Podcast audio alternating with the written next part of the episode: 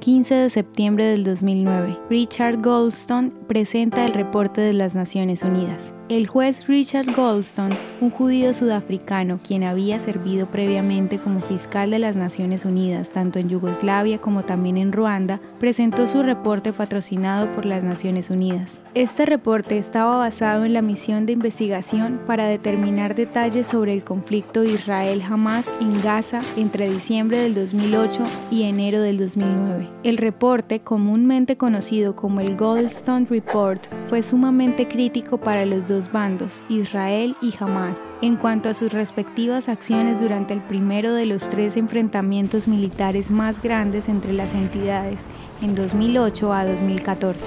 Muchos se mostraron en desacuerdo con los descubrimientos del reporte y con la metodología del mismo, considerándolo en contra de Israel y sin evidencias para sustentar ciertos reclamos el día 1 de abril del 2011, en un artículo de opinión del Washington Post, Goldstone se retractó sobre porciones del reporte que sugerían que las fuerzas israelíes mataban intencionalmente a civiles. Aunque no exonera totalmente a Israel, aún así expresó que sus métodos investigativos eran deficientes e incompletos. También reiteró el derecho de Israel a la soberanía y su obligación a defenderse a sí mismo y a sus ciudadanos.